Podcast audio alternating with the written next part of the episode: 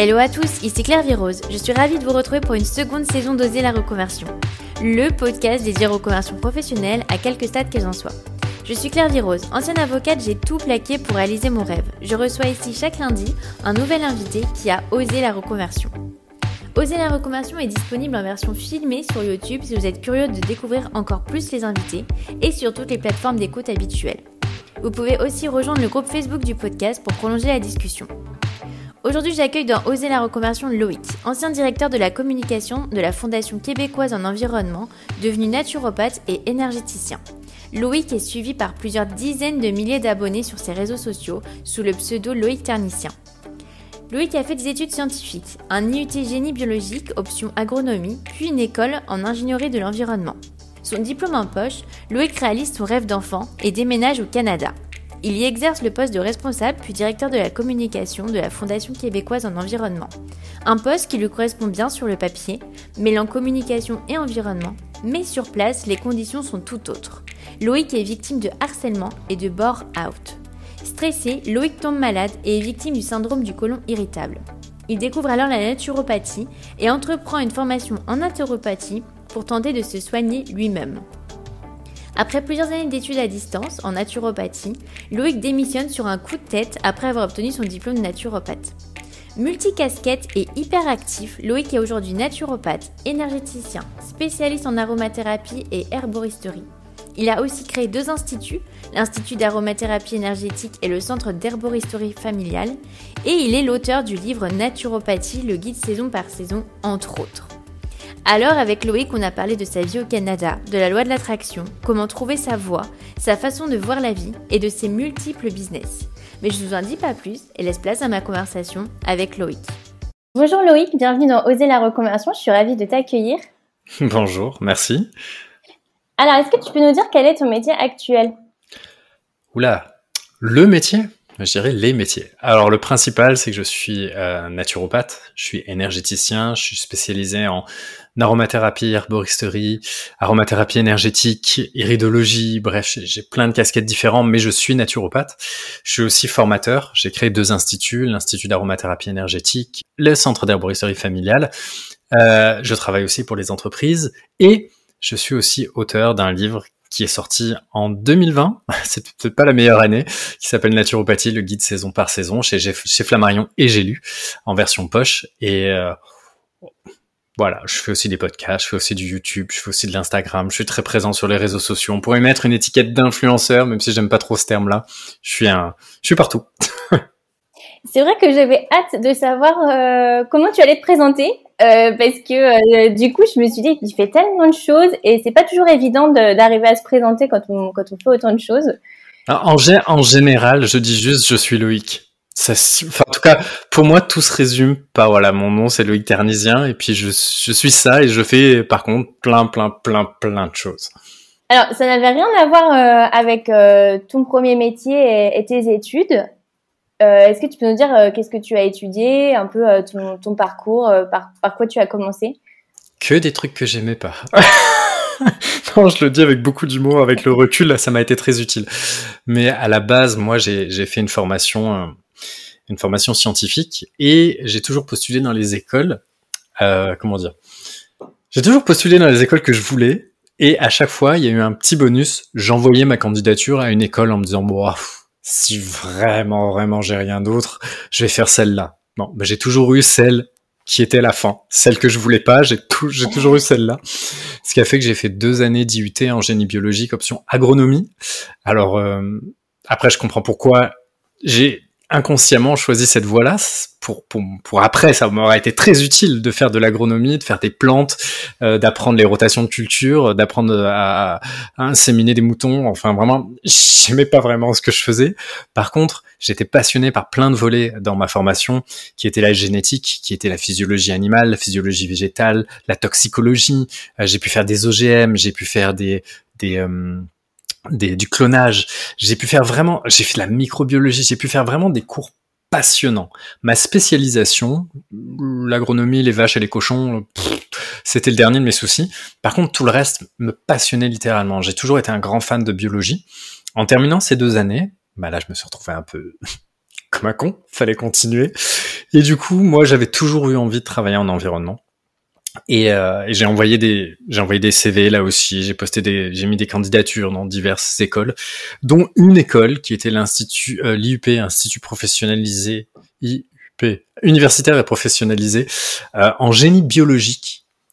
Euh, non, en, en génie de l'environnement.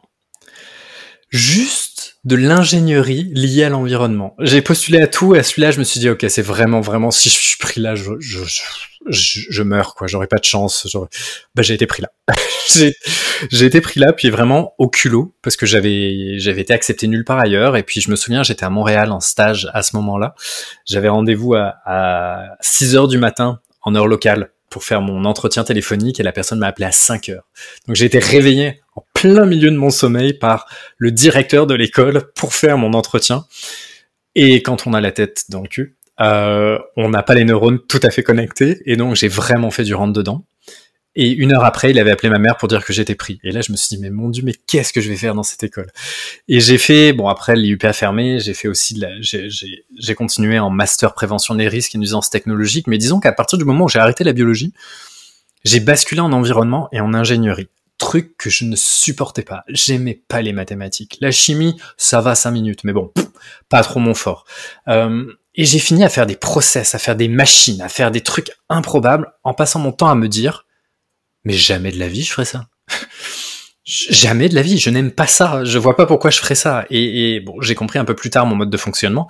Et moi, à partir du moment où il y a quelque chose que j'aime, j'ai une facilité déconcertante à le faire. J'apprends très vite. Si je n'aime pas, c'est même pas la peine. C'est pas la peine, ça ne rentrera pas. Donc ça a été très dur pour moi de faire ces années-là. Euh, et parallèlement à ça, j'ai toujours été autodidacte. Et en même temps que je faisais mes études, je travaillais. Donc j'ai fait plein de petits jobs. Euh, ça passe de animateur de colonies de vacances à euh, caissier sur les autoroutes. Et j'ai aussi été bénévole dans des radios où j'ai commencé à faire un tout petit peu de, pas d'animation, mais de, à écrire des textes, à, voilà, à m'amuser en fait en termes de communication, à comprendre le fonctionnement.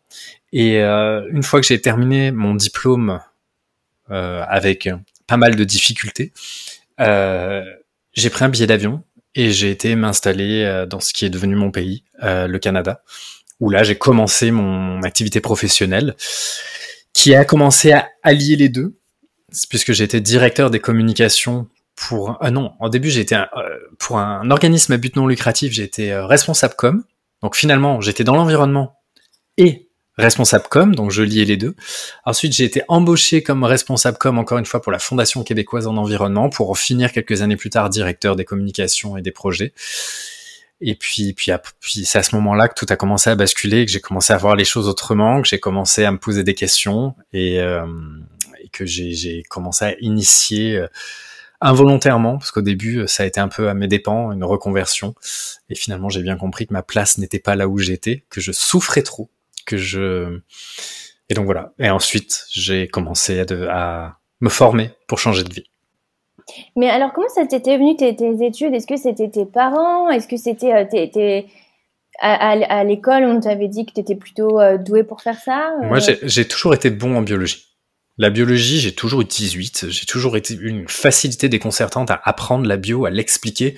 Et en ce moment, justement, je suis sur des projets où je retombe dans mes cours, où je dois revoir le fonctionnement de la cellule, toutes ces choses-là. Et même si, bon, voilà, dans, mon métier, j'ai besoin de savoir ça, il y a toujours des petits détails fascinants du vivant que l'on redécouvre.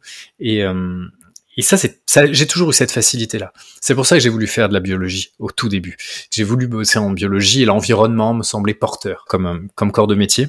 Et euh, c'est pour ça que j'ai choisi la biologie. Sauf qu'une fois que j'ai fait la biologie, bah, il me restait plus que l'environnement.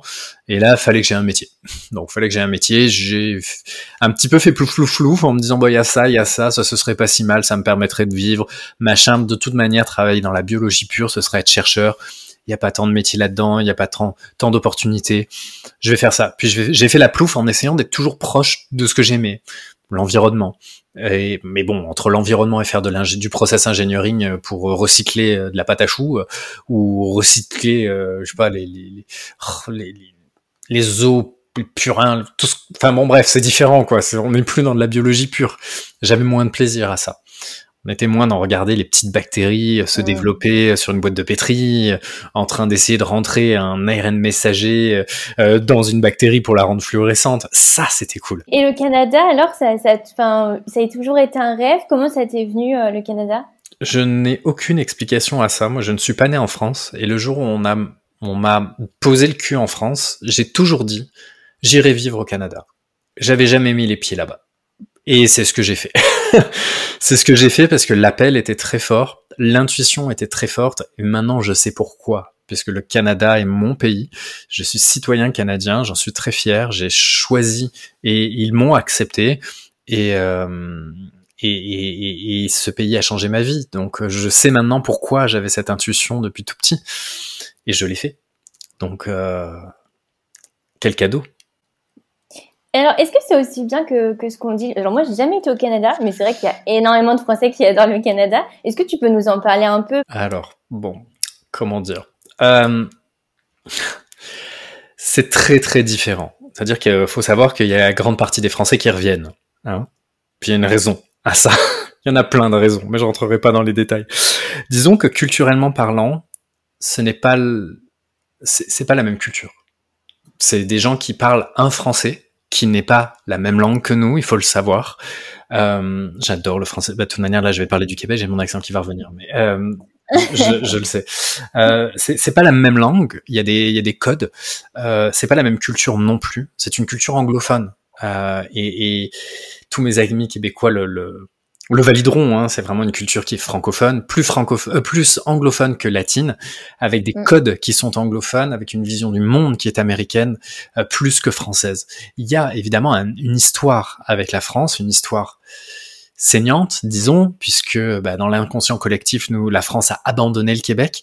Euh, donc, il y a une relation avec les Français qui est particulière. Il y a, voilà, il y a, on a une histoire commune. Sociologiquement parlant, c'est très intéressant.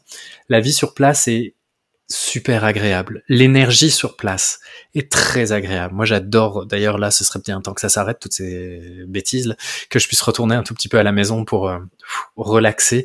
L'énergie est merveilleuse le rythme de vie est beaucoup plus lent.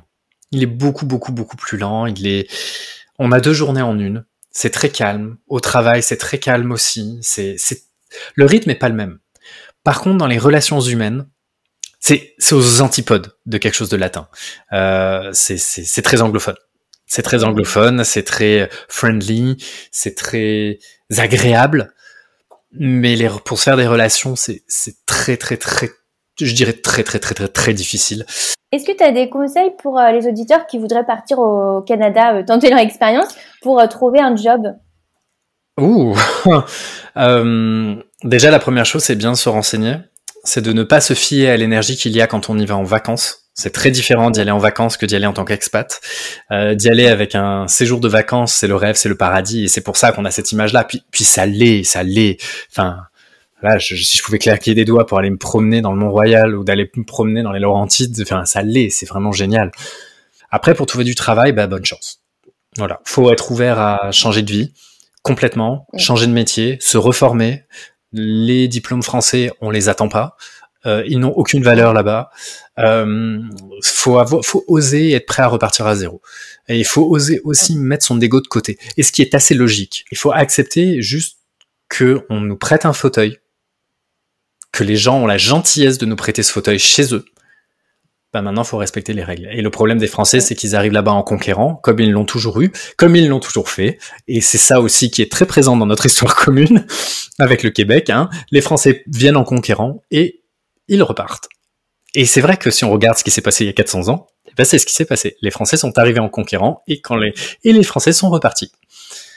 Mm. C'est intéressant toujours énergétiquement et de connaître l'histoire et la sociologie du lieu. Parce que mine de rien, de génération en génération, on porte des traumatismes, on porte des histoires, tout comme avec les Anglais, tout comme avec les Belges.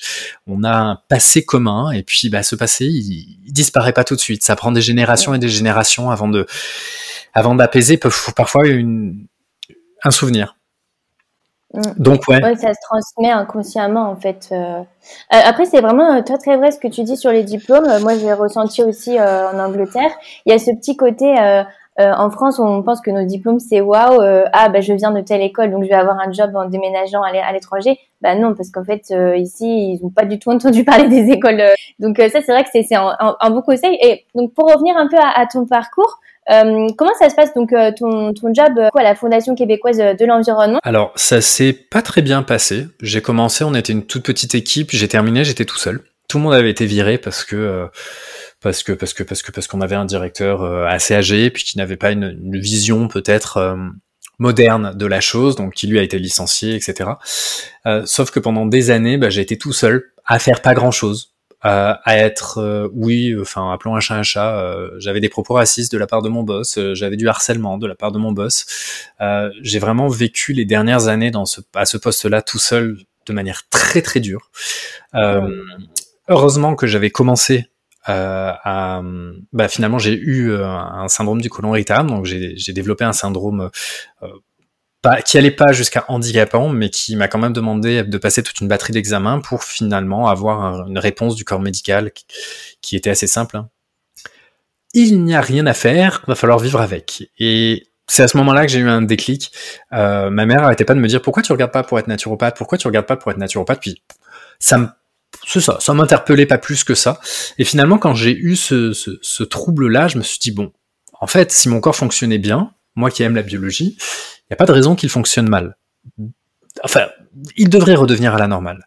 Et j'ai visité une école, et je suis ressorti de l'école et j'étais inscrit pour une formation d'herboriste aromathérapeute naturopathe sur 5 ans. Et euh, j'ai commencé d'abord en cours du soir, euh, en présent. En fait, j'ai tous les cours que j'avais déjà fait par le passé, je les ai refaits en distanciel. Euh, tous les cours que je n'avais pas fait, je les ai fait en présentiel, les soirs, les week-ends, en même temps que j'avais mon train de 5 heures semaine. Euh, ça a été très long, très fastidieux, mais ça a été le plus beau cadeau que je me suis fait puisque au bout de quelques années, j'ai eu une nouvelle boss qui était adorable, euh, Karine, que, que j'embrasse si elle regarde ça. Euh, on était, on avait vraiment une très belle relation de boss à employé. C'était même pas une relation de boss à employé en fait, c'était une relation de team, euh, d'équipe et et je me souviens que le seul truc qui me raccrochait à ce poste, c'était que j'étais pas trop mal payé pour ce que je faisais et que j'étais à une heure de, à une heure, qu'est-ce que je dis? Euh, J'étais à un kilomètre de marche à pied, été comme hiver, ce qui m'empêchait de prendre les transports en commun qui à Montréal sont un véritable calvaire, faut le dire. Euh, et on a décidé de déménager. Et l'entreprise a déménagé et là pour le coup j'avais 45 minutes de transport en commun en bus. Donc euh, à Montréal les bus c'est loin d'être fiable. Et ça a été un peu le coup de grâce, où je me suis dit, ok, le seul truc qui me raccrochait à ce poste, que j'aimais pas, euh, c'était la distance. Et là, on m'enlève le seul truc qui restait. Et, euh, et un jour, je me revois, j'étais dans son bureau. La décision était prise avec toutes les peurs inimaginables, tout ce qu'on peut avoir comme peur à l'idée de donner sa démission sans chômage, sans rien. Et je lui ai dit, écoute, j'en peux plus. Euh, je suis désolé, mais je démissionne. Euh, mais comme au Québec, on peut démissionner du jour au lendemain, je lui ai dit comme on est en bonne relation, j'ai un service à te demander. Peux-tu t'arranger pour que j'ai le chômage? Et je te laisse trois mois de préavis. Comme ça, au moins, je peux former le suivant, etc. Comme on s'entendait bien. Euh, voilà, ça me semblait logique de faire ça et que j'étais le seul employé, ça me semblait logique. Et en fait, deux jours après, il y a eu un, il y a eu un conseil d'administration et je revois ma boss arriver dans mon bureau euh, avec les yeux tout rouges qui me dit bah, j'ai une bonne et une mauvaise nouvelle pour toi. La bonne c'est que t'as le chômage, la mauvaise nouvelle c'est que tu pars demain. J'ai fait ah et c'est le même jour où j'ai eu mon diplôme de naturopathe. Et là, je me suis dit, bon, ça semblerait que la vie me donne un bon gros coup de pied au cul pour que je me lance dans ce que, ce qui me semblait le plus évident. Et quand j'ai dit ça à ma boss, elle me dit, mais moi, quand tu me disais que tu faisais ça pour le plaisir, que tu faisais ça pour te soigner, j'ai jamais cru une seule seconde. Ça se voyait tellement que tu étais passionné par ce que tu faisais que tu ne pouvais pas faire autre chose qu'un jour faire ce métier. Et ben, les autres ont vu en moi ce que moi je ne voyais pas. Et de ce jour-là, bah, j'ai commencé. Je me suis lancé et et des années plus tard, bah voilà où je suis. Donc euh, c'est la c'est le plus la plus belle chose que je crois que j'ai créé de ma vie, c'est ce licenciement, euh, ce harcèlement, euh, parce que je pars du principe qu'on crée nos expériences, qui m'a tellement mené à bout. il m'a fallu des années quand même hein, pour y arriver, mais voilà, ça a fini par par exploser. Et là, je me suis lancé, et là, l'aventure commence. Et je pense, elle est pas prête de s'arrêter celle-là par contre. Et toi, en fait, à la base, quand tu as commencé ton école de naturopathie, dans ta tête, c'était vraiment euh, pour toi. C'était pour me soigner. Et comme je fais pas les choses de à moitié, plutôt que de faire juste une petite formation de naturo, j'ai fait la formation herboriste, aromathérapeute, naturopathe, j'ai pris la totale, je me suis dit tant qu'à faire, quitte à me lancer, on sait jamais. je fais tout.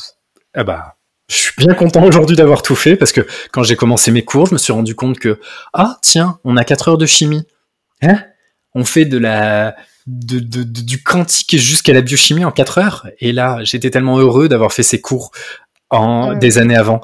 Quand on a commencé à faire de la physiologie végétale et de la botanique, bah, c'est un truc que j'ai fait à distance ou même que j'ai fait valider. Je l'avais fait. Quand j'ai dû faire un cours de culture de plantes médicinales ou aller faire un potager, tout ça, j'ai fait valider mon cours de culture de, de culture et rotation de culture que j'avais pu faire à, à l'IUT. En fait, tous ces cours, soit qui me passionnaient, qui étaient biologie végétale, animale, microbio, tout ça, soit que je supportais pas, comme la, la, la, rotation des cultures, euh, la, la comment on appelle ça là je, faisais des trous dans la terre, je regardais les strates, tout ça. Géolo... C'est pas de la géologie. Ah, géologie. Tout ça, ça me gavait. Et pourtant, ça m'a été tellement utile à ce moment-là. Et, et c'est là que j'ai compris, en me disant, ok, si j'ai fait tout ça, si j'ai eu un parcours universitaire tellement atypique, si j'ai fait de la communication, bah c'est pour ça maintenant. Et en fait, ce jour-là, toutes les pièces du puzzle se sont remis ensemble et j'ai commencé à voir le tableau et de me dire ok c'était ça le tableau. C'était ça la direction que je devais prendre. Mais j'étais pas prêt. J'étais pas mûr. J'étais j'aurais jamais pu faire ça avant. Et, et c'est arrivé au bon moment.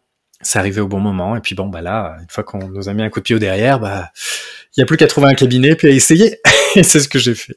Ah oui, justement, ce que j'allais te demander. Donc, le lendemain, tu pars avec toutes tes affaires. Comment, comment tu te sens là? Tu étais soulagé euh... Ah, du, mais, mais je pense que le mot soulagement n'est pas, n'est pas, n'est pas assez fort n'est pas assez fort. Tellement j'avais, tellement j'ai souffert dans cette entreprise, euh, tellement j'ai été harcelé pendant pendant tant d'années. Même si la fin avec cette nouvelle euh, boss c'était c'était du bonbon quoi. Euh, c'était c'était vraiment une bouffée de respiration, mais mais j'en pouvais plus quoi. Je, je foutais rien de mes journées et moi je, je en bonne hyperactif et peut-être un peu HP sur les bords. Euh, rien fou. Moi moi on me met sur un fauteuil à rien foutre de la journée et c'est le meilleur moyen pour que je me je, je, me jette par la fenêtre quoi. Faut me donner des choses à faire. Faut que je bosse. Faut que je crée. Faut que je faut que je sois alimenté euh, faut que je partage. Et, et c'est ce que j'ai vécu pendant au moins trois ans. Ne rien faire dans un bureau, c'est long trois ans. c'est très long trois ans. Et est-ce que tu regrettes du coup de pas l'avoir, de, de pas être parti plus tôt? Non, aucunement parce que c'est ce qui m'a permis d'arriver là où je suis. C'est ce qui m'a permis d'avoir le réseau euh, dont j'avais besoin après. C'est ce qui m'a permis aussi d'avoir les connaissances pour être entrepreneur. Si j'avais jamais été directeur de la FQE, si j'avais jamais fait des projets, si j'avais jamais dû bâtir des, des plans de commandite, des plans de communication, euh, des budgets, bah, comment est-ce qu'on peut être entrepreneur du jour au lendemain? Alors oui, dans, dans ma vision du monde, on a une âme d'entrepreneur ou on n'a pas d'âme d'entrepreneur. Moi, j'avais une âme, j'ai toujours une âme d'entrepreneur. Moi, il faut personne au-dessus de moi parce que parce que ça va pas. Enfin, je peux avoir des boss, mais il faut qu'ils soient à la hauteur de ce que de mes exigences en tant que boss. Euh, et, et, ça a jamais collé. Hein. la hiérarchie, ça a jamais collé. Donc, je savais que j'étais pas fait pour avoir quelqu'un au-dessus de ma tête euh, pour me, me diriger. Et mais je regrette pas parce que ça m'a permis tout ça ça m'a permis tout ça et quand j'ai dû me lancer, bah, je savais comment faire un plan de com, je savais comment faire un plan de commandite, je savais comment gérer les réseaux sociaux puisque j'avais eu le premier, euh, la plus grande conversation Twitter francophone en B2B, c'était moi qui l'animais pendant 3-4 ans aussi. Donc voilà, tout ça m'a permis de pouvoir créer, commencer à me lancer sur les réseaux sociaux, commencer à faire ma communication, commencer à tourner mes vidéos, commencer à tout ça. Et de fil en aiguille, tout ce que j'ai appris pendant tant d'années, bah, comme un puzzle, comme ce que je disais, toutes les pièces se sont mises ensemble. J'ai exploité chacune des pièces, mais plutôt que de les exploiter pour les autres, je les ai exploitées pour moi. Alors, je, voudrais justement un peu te, tes conseils par rapport à ça, parce que tu jongles entre euh, bah, beaucoup d'activités. Euh, et euh, disons, disons ça comme ça. Euh, euh, alors, qu'est-ce que tu penses? Parce que actuellement, quand même, euh, en tout cas sur les réseaux sociaux, ou même après, en tout cas pour les entreprises, on conseille plutôt aux gens de trouver des niches et de se hyper spécialiser. Et donc, toi, c'est un peu à contre-courant de ça, dans le sens où euh, tu as ton secteur d'activité, mais après tu es assez euh, bah, diversifié dedans. Donc toi, qu'est-ce que tu penses de ça? Bah déjà, c'est parce que c'est ce qui me correspond. Euh, je pense qu'on n'est pas tous faits pour se faire du, du, euh, du 9 à, 9 à 5, non ça c'est au Québec, mais euh, faire du 8 à, du 8 à 7 en France. Euh, on n'est pas fait pour faire tout ça, le même métier c'est sur un bureau. Moi, vous me faites ça, vous me voyez dépérir. quoi. Moi, je périclite, c'est comme je, je meurs. au Québec, j'ai calculé, je me souviens d'une semaine, j'avais eu sept métiers différents. J'avais été énergéticien, naturopathe, euh, j'avais été directeur de projet, chargé de com, euh, je vais pas tous les animateurs radio, producteur, il m'en manque un parce que j'avais ma propre émission de radio là-bas aussi. Donc j'avais ma propre chroniqueur aussi. Dans une même semaine, j'avais calculé sept métiers différents. Euh, Chaque jour. Et euh, non, dans les mêmes journées en fait. Je pouvais faire deux, deux jobs différents dans la même journée. Et ça, c'est un grand cadeau que je me suis offert en partant au Québec parce que j'aurais jamais fait ça en France. En France, on est trop euh, dans une boîte puis il faut y rester toute sa vie et ça ça me rend ça ça me rend dingue. Je savais que je pouvais pas rester dans une boîte. Il fallait que je fasse ce que j'aime. Et puis dès que ça m'ennuie, je passe à autre chose hein. Et j'ai pas fini en fait parce que des types des petits jobs, j'en ai eu plein complètement différents les uns des autres, euh, des postes pro j'en ai pas eu beaucoup parce que finalement j'ai été euh, stagiaire en communication, en environnement, responsable et directeur com pour la même boîte, donc j'ai eu en fait trois jobs. Euh, sauf qu'à force de passer des entrevues pour partir et puis qu'on me dise à la fin, bah, on a préféré choisir un Québécois plutôt que vous, et ça on me l'a dit très souvent et franco. Euh, à un moment, je me suis dit ok, c'est que c'est pas la bonne direction. L'excuse, c'est peut-être une excuse, qu'elle soit vraie ou faux. Enfin, je m'en fous de pourquoi est-ce qu'on me prend pas. Euh, mais il y a, y a, quelque chose qui butait. Et quand j'ai vu toutes ces spécificités, je, je pourrais pas vivre sans ça. Et c'est vrai qu'en France, on a tendance à vouloir vraiment nicher les choses au maximum. Et c'est vrai que c'est utile au début. Au début, j'étais clairement naturopathe spécialisé dans le trouble du système digestif. Bah parce que parce que j'étais. On m'appelle Jean-Pierre Coff. Hein. Des fois, j'ai un vocabulaire qui est pas top, mais moi je dis tous ceux qui sortent de l'école, on est tous des petits cons. Hein. On a tous l'impression d'être les meilleurs. On a tous l'impression de savoir plus que les autres, et j'ai été comme les autres. Hein. Quand je vois tous les bébés naturopathes qui sont dans cette énergie en ce moment, je me dis bon, ok, ils font comme tout le monde, c'est pas grave, j'ai plein d'empathie pour eux parce qu'on doit tous passer par là. Et, euh, et, et, je sais plus où je voulais en venir avec ça, mais mais oui, j'étais spécialisé en, en, syndrome du côlon irritable parce que c'était ce que j'avais, parce que c'était ce que je connaissais le mieux. Et puis j'ai commencé à communiquer là-dessus, c'était ma niche, euh, mais j'ai commencé à apprendre AdWords, j'ai commencé à être coach en marketing, en communication. J'ai commencé à, juste faire ce qui me plaisait en fait. Le seul conseil que j'ai envie de dire, c'est faites ce que vous aimez. Et puis j'avais de la, j'étais aussi, ah oui, j'ai oublié, j'étais acteur et mannequin aussi au Québec. Donc, donc, euh, donc je pouvais avoir dans une semaine toutes ces activités là, et je me disais, ok, il semblerait que je sois pas trop bon pour jouer la comédie. J'aime vulgariser mes connaissances. Je suis pas trop à l'aise devant la, je suis pas trop mal à l'aise devant la caméra pourquoi je ferais pas des vidéos? Et puis bon là, ma première série a fait un buzz. Euh, depuis, elle a été censurée par Facebook, donc elle est plus dispo. Je l'ai remis sur YouTube. Mais euh, j'ai commencé à faire les tutos de Loïc, j'ai commencé à faire les tutos de Loïc aromathérapie, et j'ai commencé juste à me dire, ok, en termes de communication, je vais jouer sur ma personne. Il semblerait que que j'ai un caractère particulier, que j'ai une manière de parler. J'ai pas envie de me cacher. Euh, je vais jouer de qui je suis et en même temps, je vais essayer de faire mon Jamy. J'étais un grand fan de, je suis d'ailleurs un grand fan de, de C'est pas sorcier. Puis je me suis dit, ok, je peux mettre une touche d'humour et peut-être essayer de faire apprendre des choses de façon humoristique. Et c'est comme ça que je me suis fait connaître euh, et que ma page a commencé à grandir. Puis bah, après, j'ai fini, j'ai basculé sur Insta. Maintenant, il y a du YouTube, il y a du Insta, il y a du podcast, il y a du machin. Ok, faut, je, je, me calme un peu, mais il y a beaucoup de choses. Et suivez en fait ce que vous avez envie de faire. Puis puis puis merde en fait même si c'est mal vu, même si c'est mal vu. Je sais que c'est facile à dire hein, et que c'est pas nécessairement facile à faire. Mais ce que je dis à, souvent aux gens, c'est ok, là, si vous, s'il y avait aucune contrainte, aucune limite, qu'est-ce que vous aimeriez faire? Et là, souvent, il y a une réponse qui vient. Et après, il y a les contraintes. Ah, mais j'ai pas d'argent. Ah, mais j'ai pas le temps. Ah, mais j'ai pas le machin. J'ai pas de ci. Tout ça, c'est des excuses.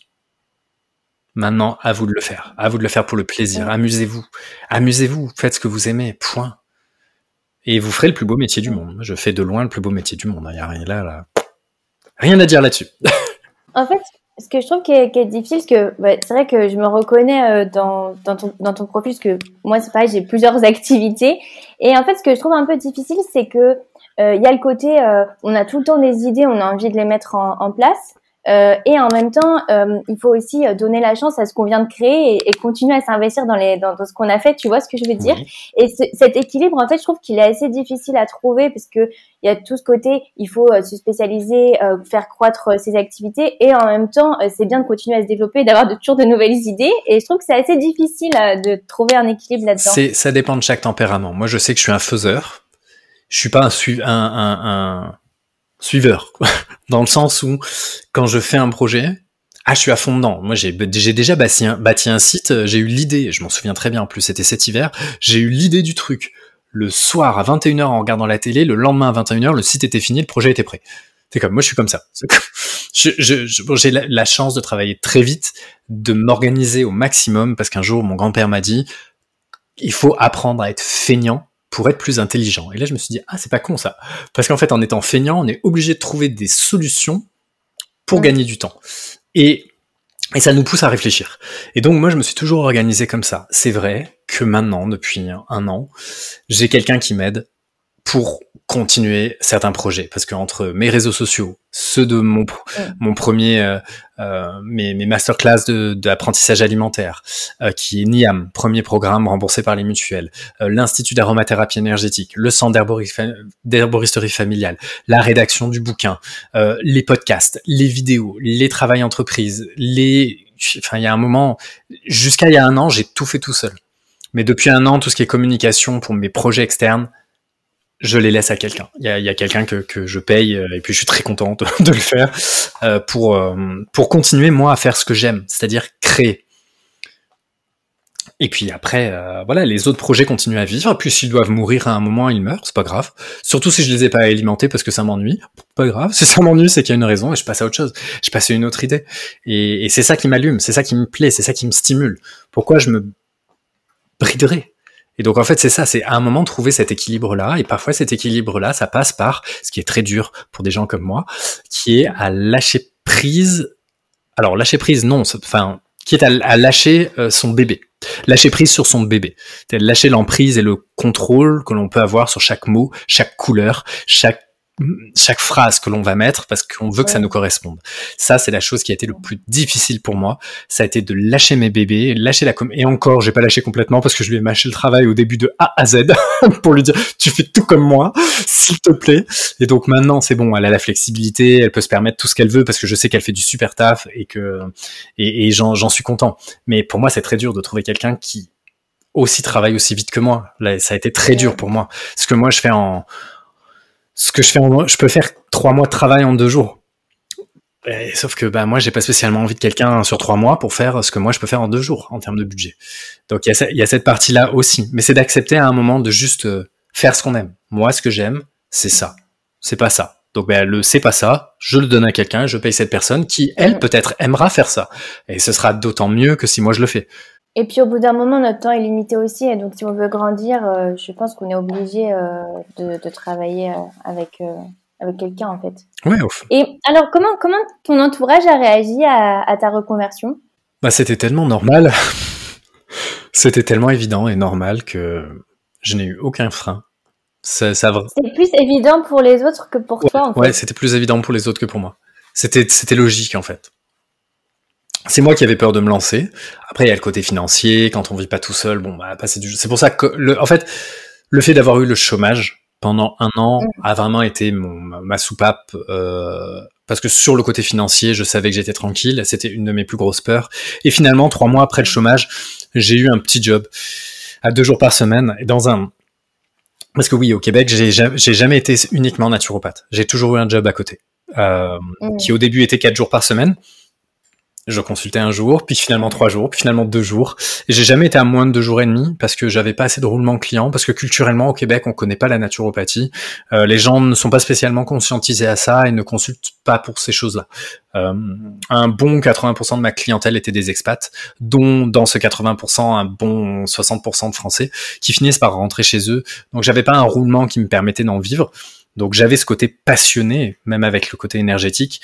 Mais c'est vrai que les deux jours de travail en bureau, euh, je les vivais mal, quoi. Même si c'était en télé, même si tout ça, euh, je les vivais mal. C'est un super conseil parce que c'est vrai que j'ai beaucoup d'amis qui ont envie de se lancer et qui me disaient bah moi j'ai peur parce que j'ai pas le chômage tout ça et en fait je trouve qu'il faut pas hésiter à se dire que finalement l'argent entre guillemets ça peut se trouver. On peut trouver un job assez facilement. On peut faire des petites activités. Même j'avais un invité qui me disait que lui il avait fait du Airbnb. Euh, parfois il allait euh, dormir chez des amis il louait sa, chambre. Et en fait il y a plein de petits moyens et faut pas se dire en fait la transition elle va se faire en douceur. Ça va pas être du jour au lendemain. On se retrouve avec rien ou avec un nouveau un nouveau job. Et l'argent c'est une énergie. Il faut jamais l'oublier. Si on la bloque elle ne viendra pas. Si on la laisse circuler.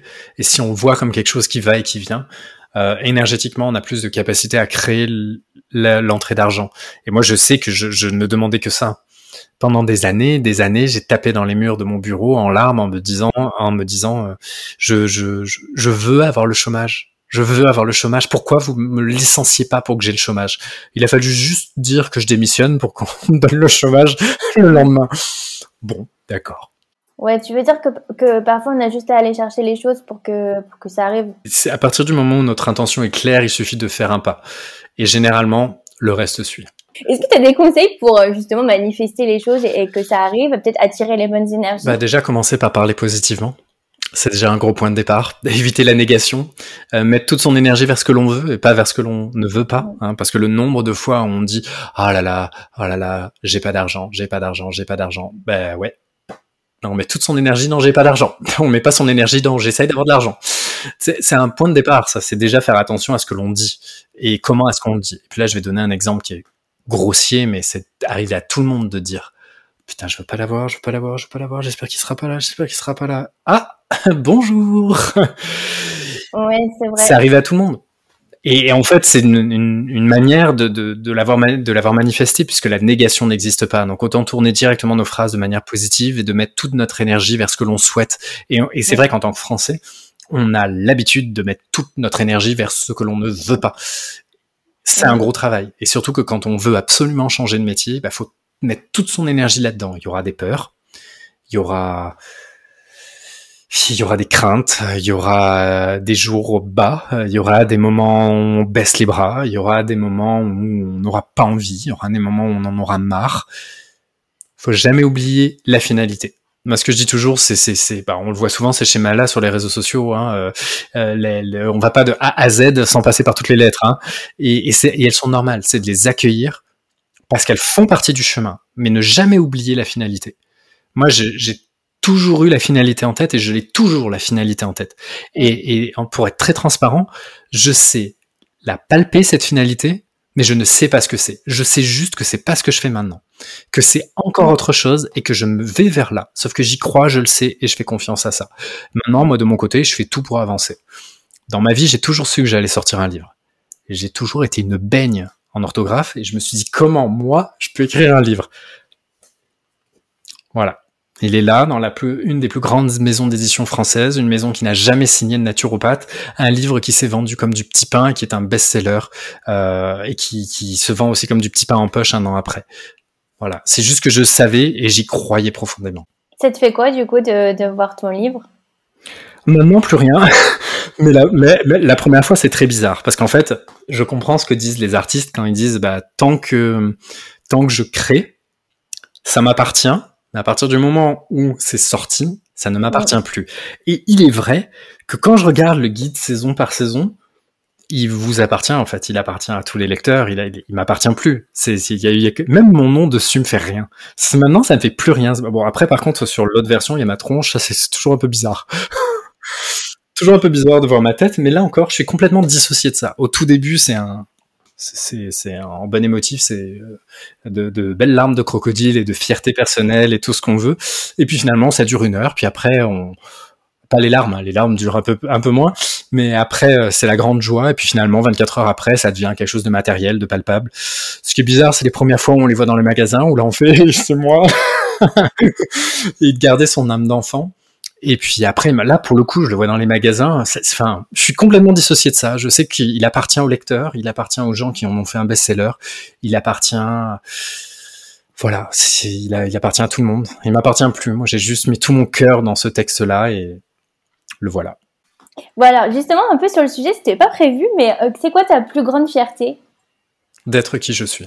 Je me suis perdu en chemin et je dirais d'être, d'avoir réussi à trouver qui je suis. Et euh, au-delà de tout ce qui est professionnel, au-delà de tout ça, c'est d'être vraiment aligné sur, sur mes valeurs, faire ce que j'aime, écouter mon enfant intérieur, euh, ne, essayer le plus possible de ne pas me trahir dans les compromis. Euh, et ça, c'est ma plus grande fierté, de loin. De loin, de loin. Et tout mon chemin m'a permis d'arriver jusque-là. Euh, et je dis pas que c'est simple. Hein. loin de là. Il y a des hauts, il y a des bas, il y a tout ça. Mais aujourd'hui, j'ai la liberté de parole qui est la mienne. Euh, la capacité de dire merde à un partenaire, ce que j'ai fait il y a pas si longtemps que ça, de dire merde à un partenaire qui me rapportait quand même pas mal de manière mensuelle, tout simplement parce que ce qu'il me proposait n'était pas éthique à mes yeux, n'était pas dans mon énergie et ne correspondait plus aux valeurs pour lesquelles j'ai commencé à travailler avec. Et c'est pour moi une, une de mes plus grandes fiertés quand on sait la peur que j'avais sur le manque d'argent il y a une certaine euh, pas si, il y a dix ans en fait il y a pas si loin c'est pas si loin que ça.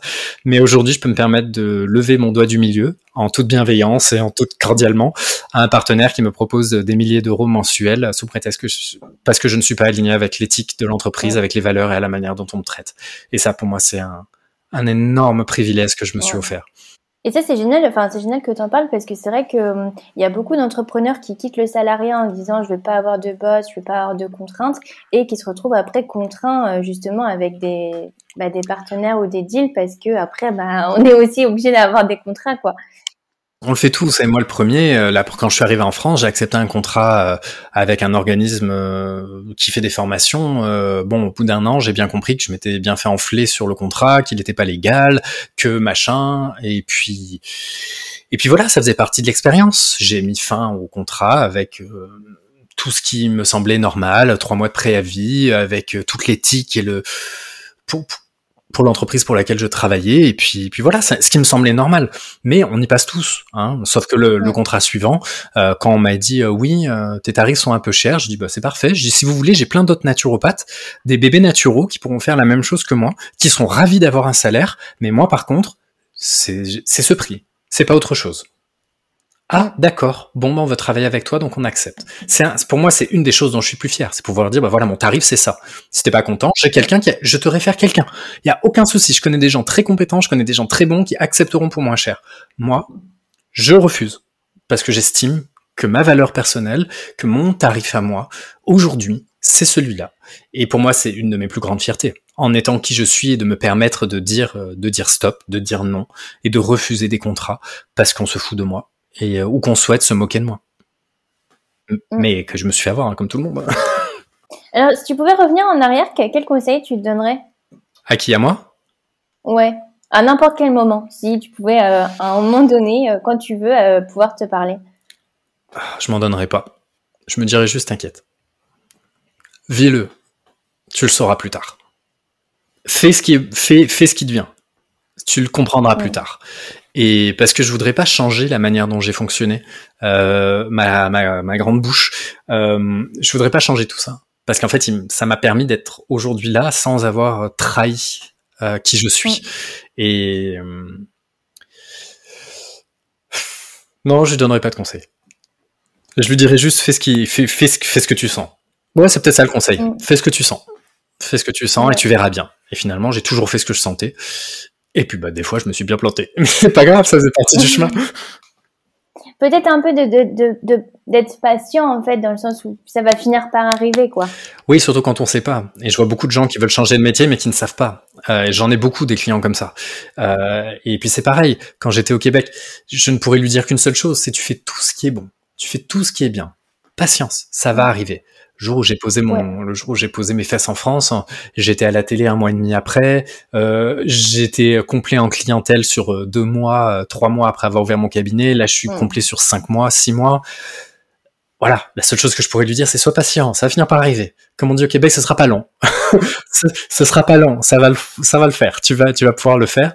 Ça va, et puis, et puis voilà. Et c'est pareil. Je sais qu'il y a des choses que je vais faire. J'en suis convaincu. Ça va arriver et, c'est en train d'arriver. Je peux rien dire malheureusement pour le moment. Ah. je ne peux strictement rien dire et ça, moi, j'ai la, la, la, j'aime beaucoup faire des surprises à mes abonnés, donc je vends rarement la mèche. Mais je sais qu'il y a quelque chose. Je sais exactement que ça va arriver depuis, allez, peut-être plus de dix ans. Un peu comme le livre. Je savais juste pas comment, pourquoi ou tout ça.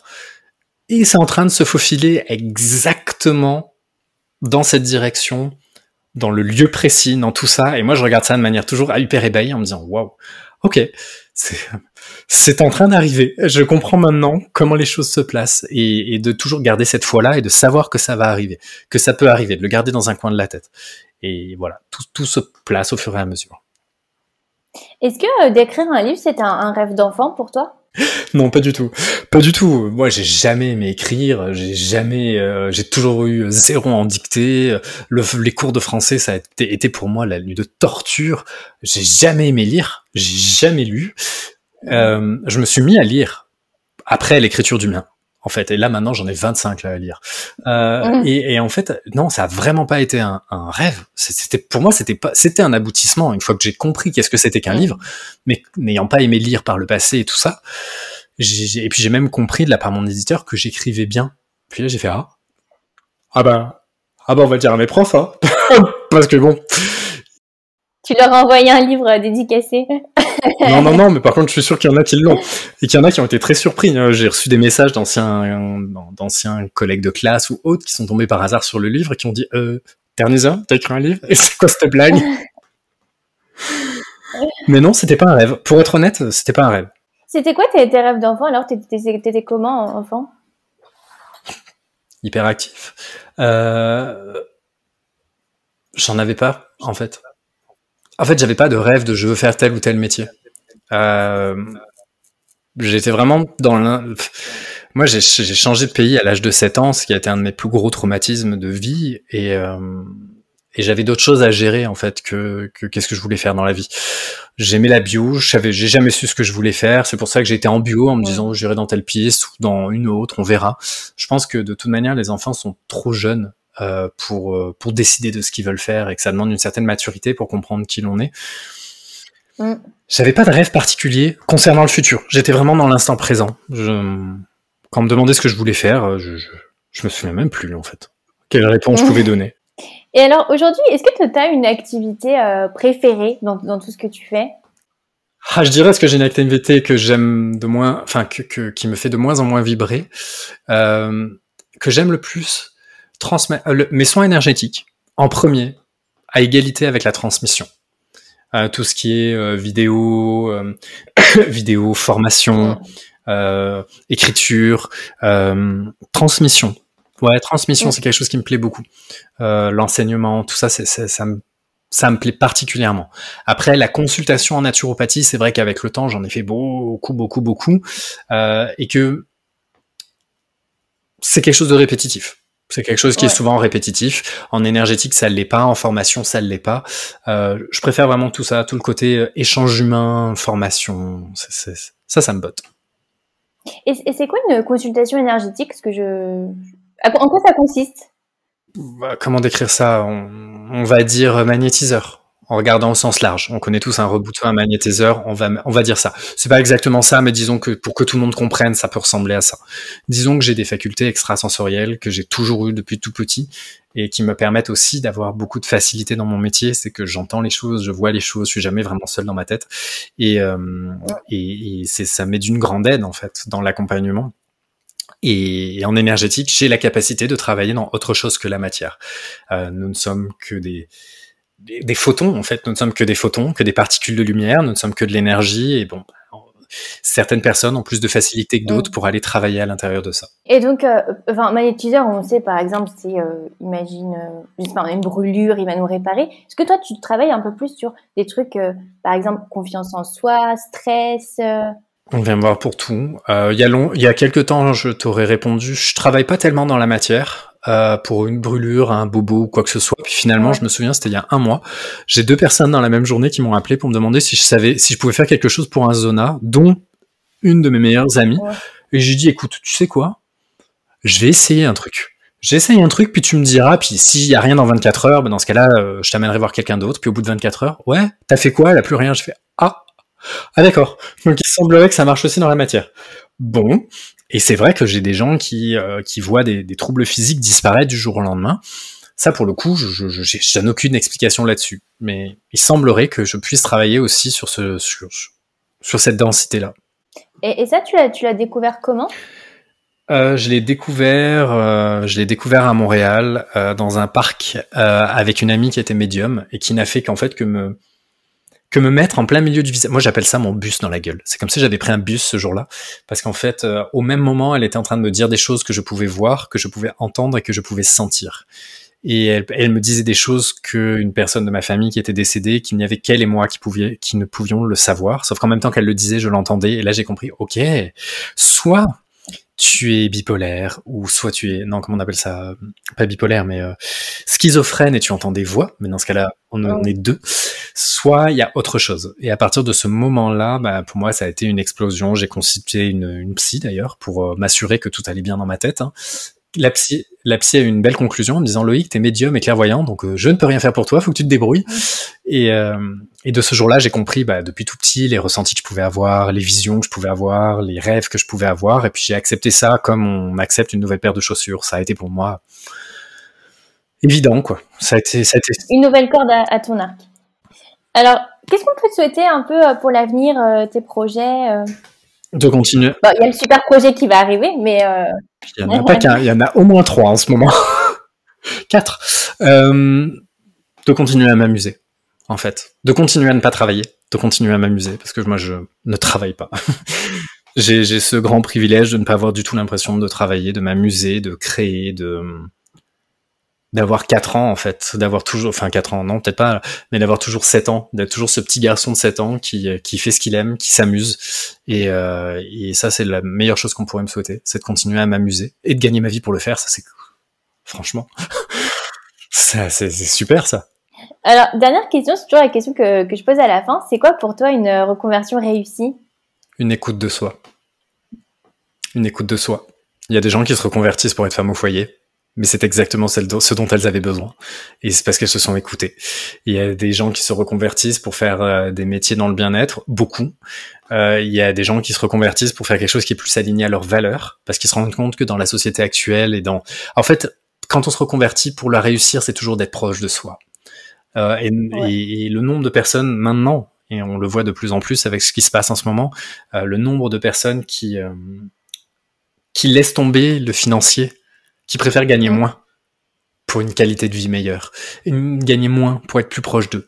Et en fait, pour moi, réussir sa reconversion, c'est y croire, ne pas chômer, ça c'est sûr, mais vraiment être plus aligné à soi et, et se sentir mieux, physiquement, émotionnellement. Et là, on a réussi. À partir du moment où on est bien avec soi-même et où on est relax, Mm. on sait qu'on est dans le bon chemin. S'autoriser aussi en fait à... Et c'est vrai, c'est très juste ce que tu dis parce que euh, parfois il y a des personnes qui se reconvertissent, mais en fait elles se reconvertissent aussi pas forcément dans le truc qu'elles voulaient vraiment faire parce que elles sont encore dans ce truc de euh, un peu faire un métier bien ou enfin et c'est vrai c'est peut-être s'autoriser à faire ce qu'on a au, au fond de soi en fait. J'aurais envie de dire l'enfant intérieur. Moi, il savait rien, l'enfant intérieur. Moi, il savait pas ce qu'il voulait. Par contre, il jouait déjà pas mal avec les plantes. hein. Il faisait des petites recettes magiques. Il avait ses, ses trucs de sorcier, ses machins. Quand je regarde en arrière, je me dis, oh, j'étais déjà pas mal barré à l'époque. hein. Mais, mais j'en avais pas conscience. Maintenant, je le fais en pleine conscience. Et mon enfant intérieur s'éclate. Donc, c'est de se dire, qu'est-ce qu'il y a à l'intérieur? Le petit garçon, la petite fille, qu'est-ce qui lui plairait?